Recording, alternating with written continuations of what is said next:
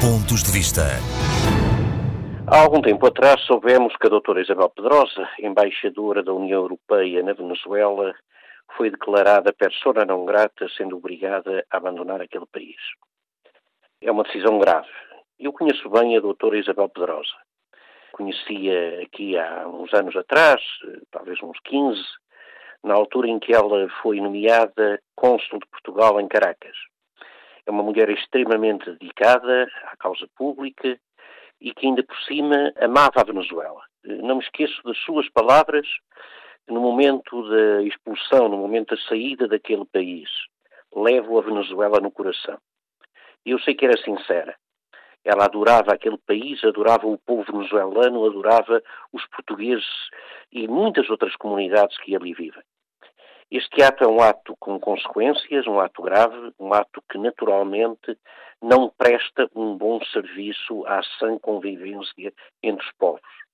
Há pessoas que às vezes esquecem que a maior parte dos problemas dos países se resolvem exatamente a falar, através da diplomacia.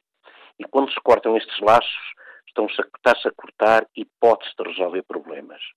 A mim o que me importa é o bem-estar dos venezuelanos e também, claro, dos, das centenas de milhares de portugueses que estão por lá. É isso o fundamental. E por isso este tipo de decisões, este tipo de atos, chocam-nos a todos. Confesso que tenho curiosidade sobre o que é que vai acontecer agora. Isto é um desafio muito grande para todos, a começar para a União Europeia. É expulsa a sua embaixadora lá, embaixadora do a representante do Serviço Europeu da Ação Externa. Ah, este é um problema com que temos todos a nos confrontar.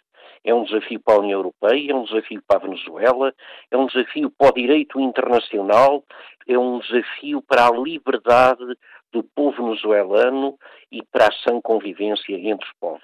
É um desafio também para a nossa comunidade.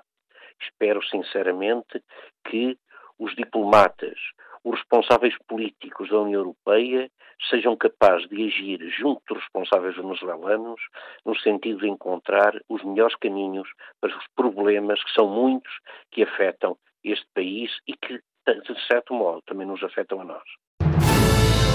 Pontos de vista.